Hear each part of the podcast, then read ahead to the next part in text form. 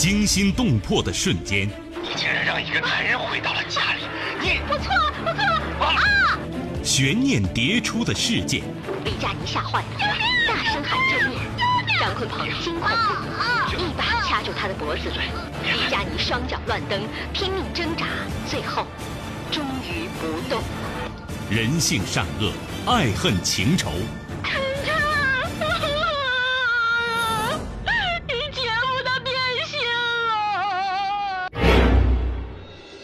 谁是你今生难忘的人？谁没有今生难忘的事？难忘今生，淮南带您看尽世间百态。今生难忘，声音魅力，品味人情冷暖。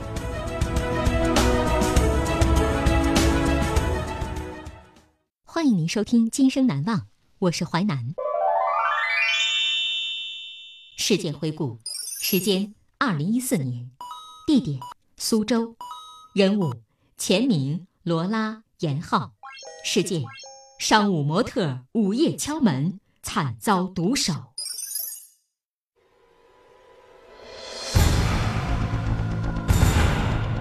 二零一四年五月十七号晚上十一点，一个女人为了躲避正式抓小三，误入钱明的家。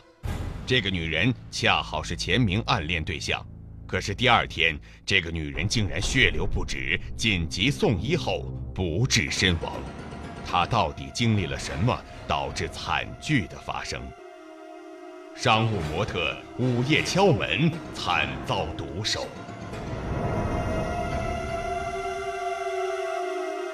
暗恋的女孩午夜求助。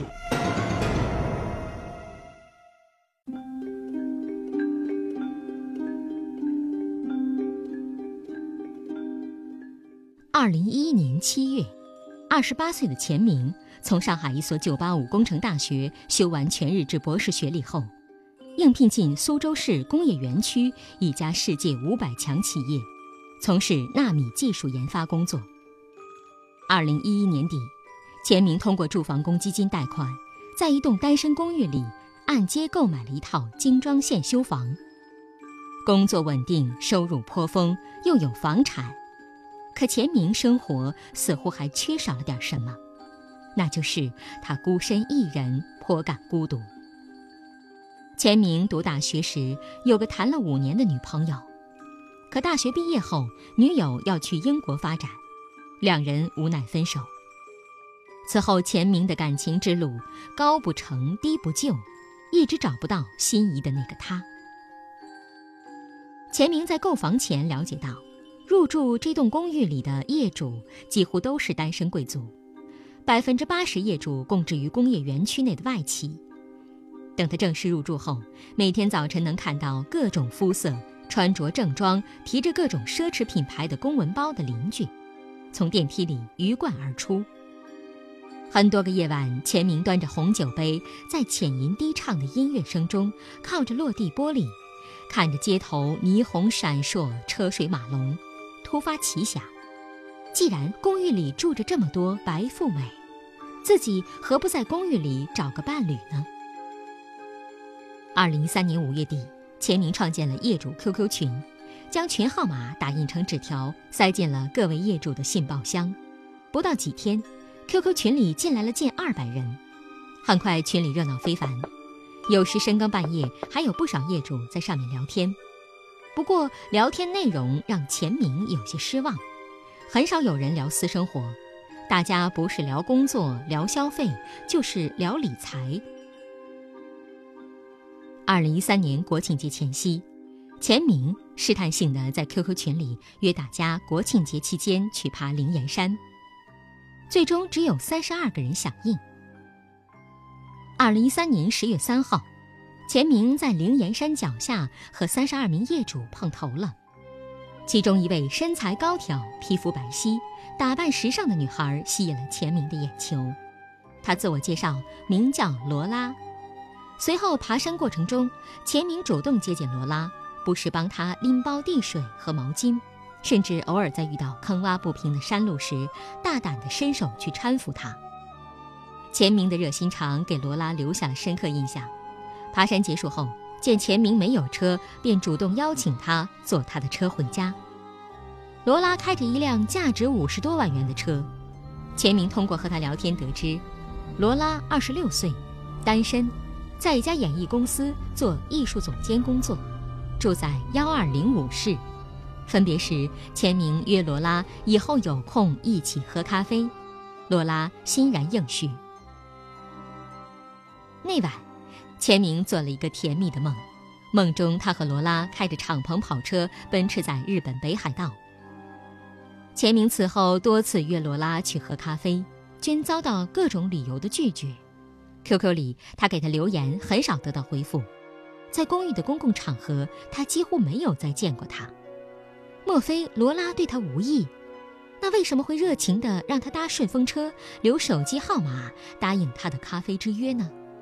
钱明很想打电话直接问罗拉到底是怎么想的，可每次按完手机号后，却没有勇气按下呼叫键。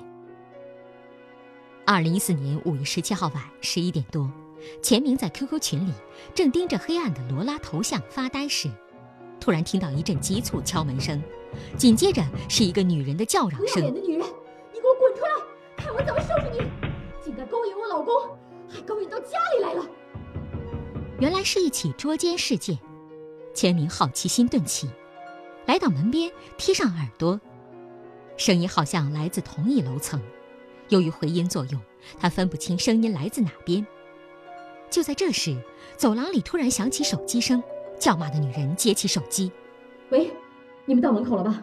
我这就下楼接你们。没事儿，这栋公寓只有一个出口，那个狐狸精跑不了。”不一会儿，响起电梯声。钱明料想叫骂的女人下楼去接人了，悄悄将门打开一道缝隙，想看看是哪户人家。没想到他探出头的一瞬间，一个女孩迅速扑向他，并挤进他的家门。两人相望，都愣住了。罗拉惊慌失措地哀求钱明：“救我！”钱明反锁上门，心头一急。罗拉是小三儿。没过多久。走廊里响起一阵嘈杂的脚步声，原配带着帮手上门来了，又是叫骂又是敲门。这回门打开了，一个男人的声音在辩解：“喂，你整天疑神疑鬼的，你进来收好了。你看我是不是藏了女人？”原配骂骂咧咧地走进去，很快走了出来，对身边几个人说：“这个狗男人，趁我下楼接你们的时候放走了那个狐狸精。”大姐，那他现在怎么办呢？咱们到大堂去等。我认得那狐狸精的样子，我就不信他不出大堂。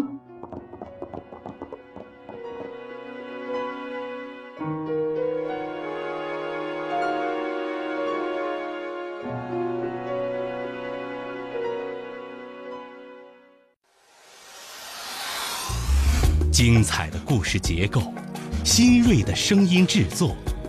在纷繁复杂的真相与假象中，淮南用魅力声音解读世间百态，品味人情冷暖。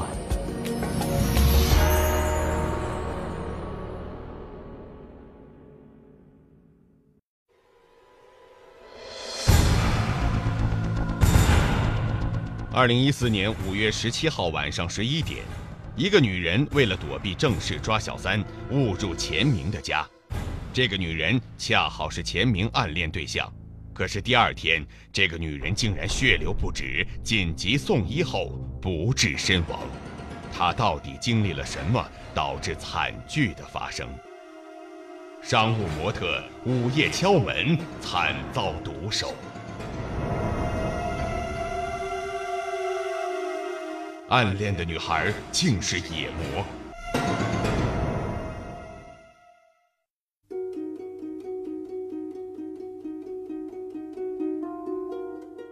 零点过后，走廊逐渐安静下来。钱明将罗拉安排进卫生间后，蹑手蹑脚打开门向外张望，外面没有人了。钱明将罗拉叫到客厅，倒了一杯水给她。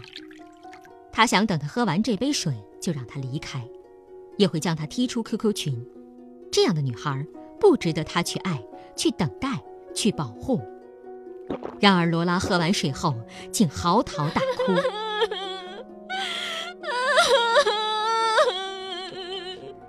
什么呀？别哭了，别哭了。早知道今日，何必当初呢？罗拉没有正面回应钱明，而是抹了一把眼泪，慢慢讲起自己的经历。罗拉，一九八七年四月出生在河北，二零一零年六月从天津一所大学毕业，到广州打拼，供职于广州一家信息产业公司做文员，月薪三千八百元，除去房租、吃饭、交通等必要开支，每个月连上淘宝买衣服的钱都没有。更别说去逛商场了。和罗拉合租的女孩叫娜娜，在一家酒吧做歌手，也很辛苦。二零一一年年初，娜娜对罗拉说，她在酒吧里认识了一个男人，那个男人很迷恋她，请她吃饭不说，还送她苹果手机。罗拉很快发现，娜娜开始夜不归宿了，但钱却越来越多。罗拉忍不住问娜娜赚钱之道，娜娜。却轻描淡写的说：“男人的钱最好骗了，只要你能满足男人的要求，要多少钱有多少钱呀。”罗拉想逃离这个让她自卑压抑到窒息的地方，想摆脱寂寞又贫寒的生活，就在娜娜指点下，拍摄了一组写真照片，发到交友网站上，并附上联系方式。很快，联系罗拉的男人络绎不绝。众多男人中，罗拉锁定一名摄影师。罗拉和摄影师发生了关系，摄影师送给她一个 LV 手袋，并给她拍摄了许多写真照片。摄影师精心拍摄并制作的写真照片，为罗拉开启了另外一个世界。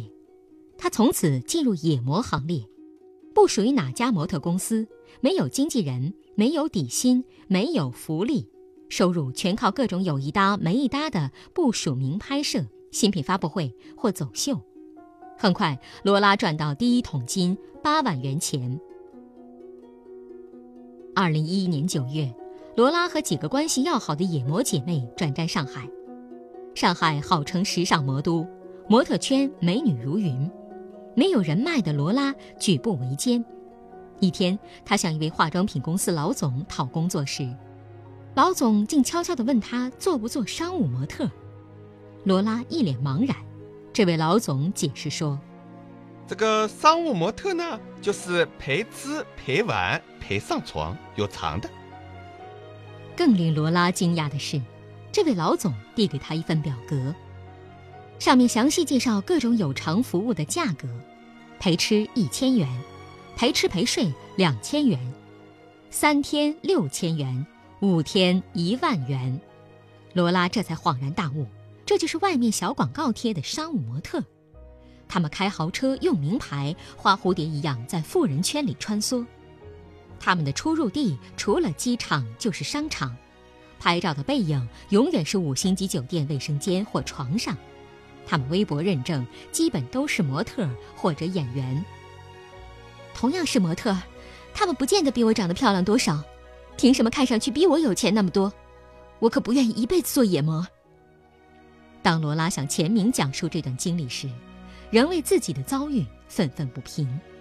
于是，他答应了这位化妆品公司老总的商务模特要求。到了二零一二年年初，罗拉的起步价已经涨到了三千元，陪伴的客人档次也越来越高，有三线明星、知名富商、政府官员等。二零一三年三月。罗拉带着在上海做商务模特赚得的一百三十多万元钱，来到与上海仅一个小时车程的江苏省苏州市。他想洗白身份。随后，他在一家网络公司找到一份行政工作，在钱明所住的单身公寓里购买了一套六十平方米的房子。生活由俭入奢容易，由奢入俭却难。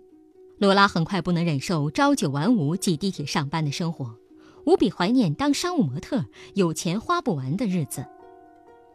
二零一三年五月，工作不到两个月，罗拉辞职了。当月月底，在公寓地下车库，罗拉邂逅了严浩。三十九岁的严浩是台湾人，在工业园区一家台湾企业做主管，妻子是上海人，在上海一家外贸公司做会计。严浩和妻子是周末夫妻，公司为严浩在公寓八零幺二室租了一套房子。这样，罗拉重拾商务模特的事业，陪严浩出席酒会、高端派对，严浩支付他薪水。二零一三年，严浩见罗拉专一于他，备受感动，背着妻子，买了一辆五十多万的车给他。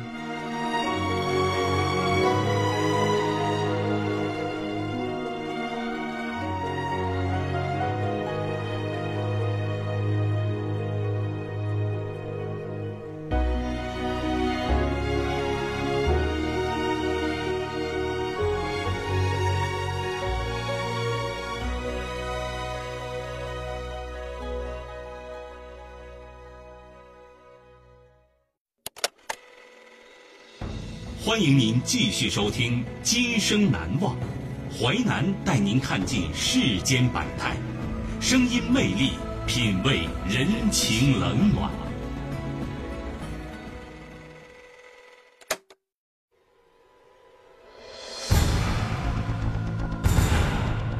二零一四年五月十七号晚上十一点，一个女人为了躲避正式抓小三，误入钱明的家。这个女人恰好是钱明暗恋对象，可是第二天，这个女人竟然血流不止，紧急送医后不治身亡。她到底经历了什么，导致惨剧的发生？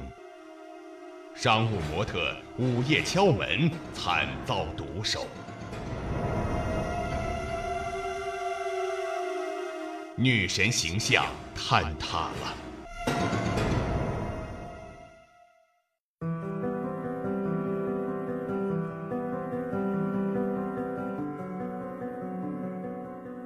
罗拉讲完经历后，重重的叹了口气。这时，室内的气氛有些微妙。罗拉对钱明说：“钱明，谢谢你救了我。我不敢出门回家，今晚我能睡在你家沙发上吗？”钱明听完罗拉的讲述后，内心世界轰然坍塌。他那么喜欢的女孩，其身份竟然这么不堪，这让他情何以堪？可此时，他看到他像受伤的羔羊一般向他投来求助的目光，他又不禁心猿意马。罗拉，自从上次爬山看到你之后，我就喜欢上你了，不知道你有没有感觉到？说着，钱明大着胆子靠近了罗拉，一把将她拉进怀里。你以后别再做商务模特了，做我女朋友吧，跟着我一起好好过日子。罗拉却推开了钱明。我早就感觉到你对我的喜欢了，可是我对你没有那种感觉，这与我做不做商务模特是没有关系的。非常抱歉啊。罗拉的拒绝让钱明的自尊心备受伤害。他转念一想，既然上天把他送到自己面前，何不顺应天意？于是他扑向罗拉，岂料他拼命反抗，不一会儿败下阵来。钱明呵斥罗拉。你跟不同的人上床，你到了我这装什么纯洁？你别碰我！我跟不同的人上床，我愿意，但是跟你，我不愿意。钱明的自尊心受伤，他不假思索，狠狠甩了罗拉两巴掌。罗拉捂着挨打的脸哭了起来，边哭边穿起衣服要离开。这时，两人发现罗拉的下身出血了，钱明缓和了口气。你你先去卫生间把血止住吧。罗拉在卫生间待了一个多小时才出来，期间钱明多次敲门询问。罗拉，罗拉，你好点了吗？你有事吗？罗拉，我没事。那你怎么还不出来呀？快出来呀！别让我担心。凌晨三点，钱明对罗拉说：“罗拉，今晚上你就别回家了，你睡床，我睡沙发。”我保证，我不侵犯你。罗拉点了点头。二零一四年五月十八号早上七点三十分，闹钟准时响起。钱明和罗拉被闹醒后，纷纷起床。钱明看到罗拉头发蓬松，睡眼惺忪，衣服松松垮垮，欲念再起，一把将她按倒床上。罗拉仍是挣扎反抗。而钱明却霸王硬上弓，几分钟后，罗拉捂着肚子，痛苦地缩在床上，想起身却毫无力气。钱明定睛一看，罗拉的下身鲜血汩汩而出。钱明连忙拿来毛巾，帮罗拉擦拭，可血像决堤的海，怎么也止不住。眼见血流成河，罗拉气若游丝，钱明被恐惧袭击得束手无策。钱明给公司领导打了一个请假电话，将罗拉送到附近医院。医生把罗拉推进急诊室，回头找钱明，钱明却不翼而飞。他预料到大事不妙，吓得赶紧逃跑。他心存侥幸，除了罗拉和他之外，没有第三个人知道这事儿。医生找不到罗拉的家属。但仍本着先救人的原则，对罗拉实施紧急抢救。可抢救了两个小时，上午十一点，罗拉因失血过多，最终抢救无效死亡。随后，医生报警，警方根据医院门口电子监控锁定了钱明。当警察出现在钱明面前，告诉他罗拉已死亡，钱明差点跌倒在地。他称没有对罗拉做过什么。不明白他因何而死，他的死和他无关。法医对罗拉进行尸检后认定，罗拉在死亡前二十四小时内经历过多次不同程度的性侵，下体撕裂严重，因失血过多死亡。面对法医出具的尸检报告，钱明这才低下了头，交代了犯罪事实。但钱明却表示只侵犯他两次。那么，在钱明之前，是否还有犯罪嫌疑人？签名向警方供述了严浩。严浩得知罗拉惨死的消息后，顿时涕泪横流，称没有保护好罗拉。原来，严浩为罗拉买车的款项巨大，引起妻子怀疑。妻子找到私家侦探，轻易查出了严浩和罗拉的关系。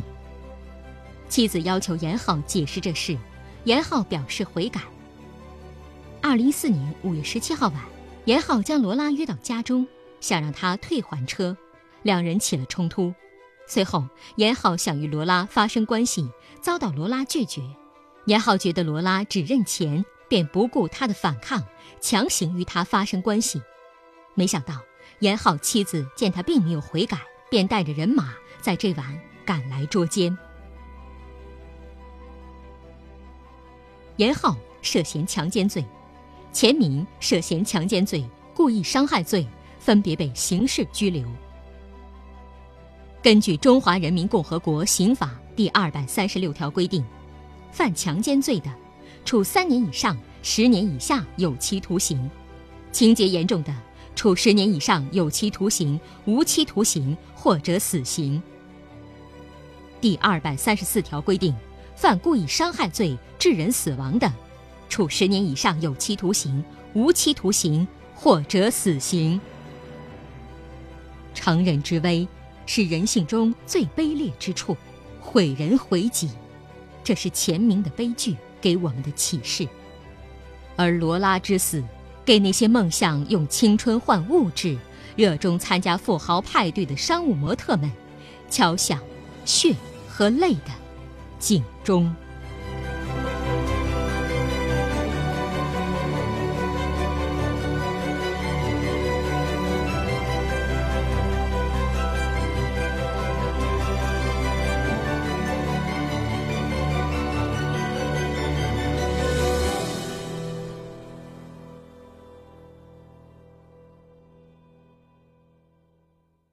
感谢您收听《今生难忘》，本节目编辑主持淮南。下期您将听到。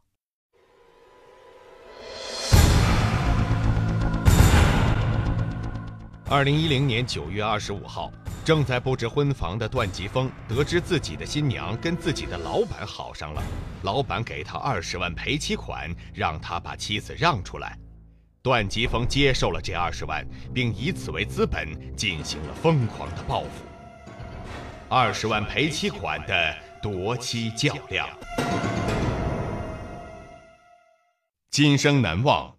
首播时间：周一至周五十七点三十分至十八点，重播时间：周一至周五二十三点至二十三点三十分。本节目可以在吉林广播网、蜻蜓 FM 在线点播收听。